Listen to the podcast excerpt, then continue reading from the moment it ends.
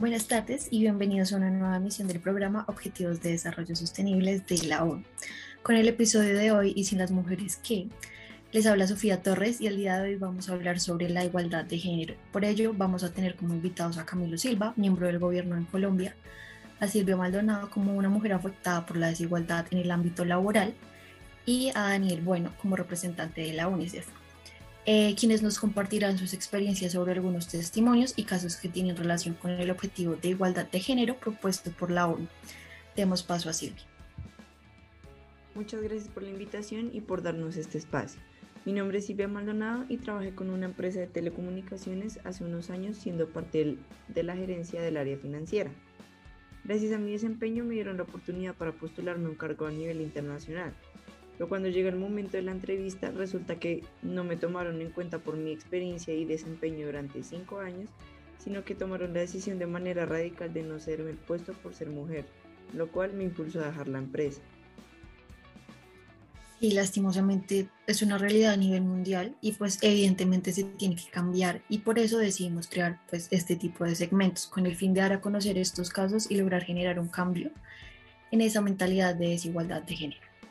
Pero Silvia, ¿te has logrado comunicar con alguna organización para poner en evidencia tu caso? Claro que sí. Tuve la oportunidad de hablar con un defensor de los derechos de la igualdad, que justamente el día de hoy es uno de los invitados. Por eso eh, damos paso a Daniel Bueno.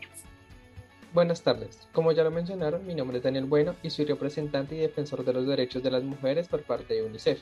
Lastimosamente, aún se presentan casos de desigualdad de género, sin embargo, se han ido evidenciando que a nivel nacional las mujeres cada vez tienen la oportunidad de ocupar altos cargos tanto en entidades privadas como públicas.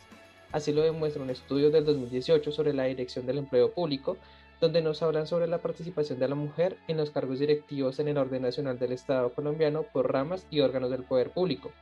En, la gráfica o en el porcentaje que nos muestran en ese estudio, los radican en la rama ejecutiva, legislativa, judicial, los organismos de control y los entes autónomos, cerca del 40% que son los puestos ocupados por mujeres.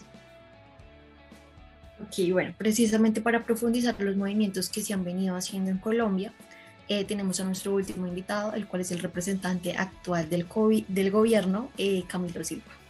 Ah, buenas tardes a todos y a las personas que nos escuchan hoy en este podcast. Soy Camilo Silva y soy un miembro representativo del gobierno.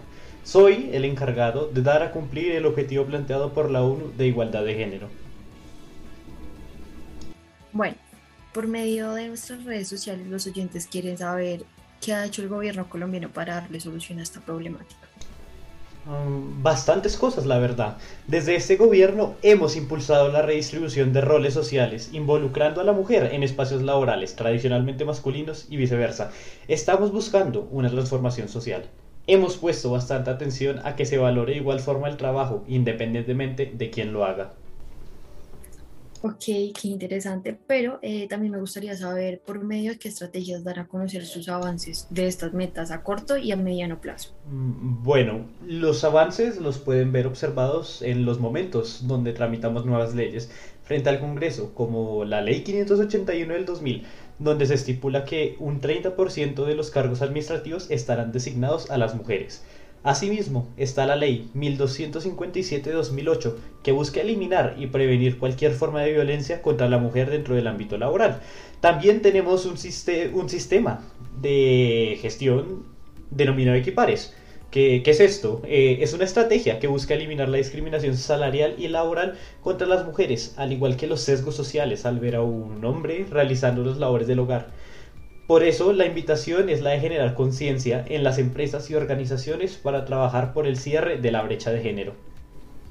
Pero de acuerdo a las estadísticas del año pasado del DANI, se evidencia un aumento en la tasa de desempleo a nivel general, pero sigue siendo mayor entre las mujeres, por ende la brecha sigue existiendo. Tienes razón con lo que dice Silvia, pero gracias a los avances que hemos tenido, logramos que la Constitución Política de Colombia fuera reformada en dos ocasiones para incorporar avances normativos importantes. La primera se dio por medio del Acto Legislativo 01 del año 2009, donde se estableció que la equidad de género será uno de los principios por los que se deben regir los partidos y movimientos políticos. La segunda se dio por medio del Acto Legislativo 02 del año 2015, donde se incorporó los principios de paridad, alternancia y universalidad para la conformación de las listas para cargos de elección popular de forma progresiva, a diferencia de la Ley 1475 del 2011. Estoy de acuerdo con lo que dices, Daniel. La verdad, son logros que son significativos para el país. De igual forma, vamos a seguir trabajando por parte del gobierno para cada día cerrar más esta brecha de desigualdad de género, en todos los aspectos, tanto económicos, sociales, culturales, laborales, entre otros. Bueno, muy interesante lo que se ha mencionado hasta ahora, pero lastimosamente se nos está acabando el tiempo. Así que para dar cierre a este capítulo del día de hoy, uno de nuestros invitados va a dar una conclusión frente al tema de discusión. Claro que sí. Entonces, a lo largo del tiempo hemos podido evidenciar que hay una gran brecha de desigualdad en Colombia, pero a través de los años las personas han cambiado su manera de pensar o de ver las cosas y esto ha ido disminuyendo. Soy consciente que aún nos queda mucho trabajo por delante por parte del gobierno y de la educación colombiana, por eso esperamos que las medidas que mencionó anteriormente Camilo sean tomadas y aplicadas hasta que esta brecha desaparezca.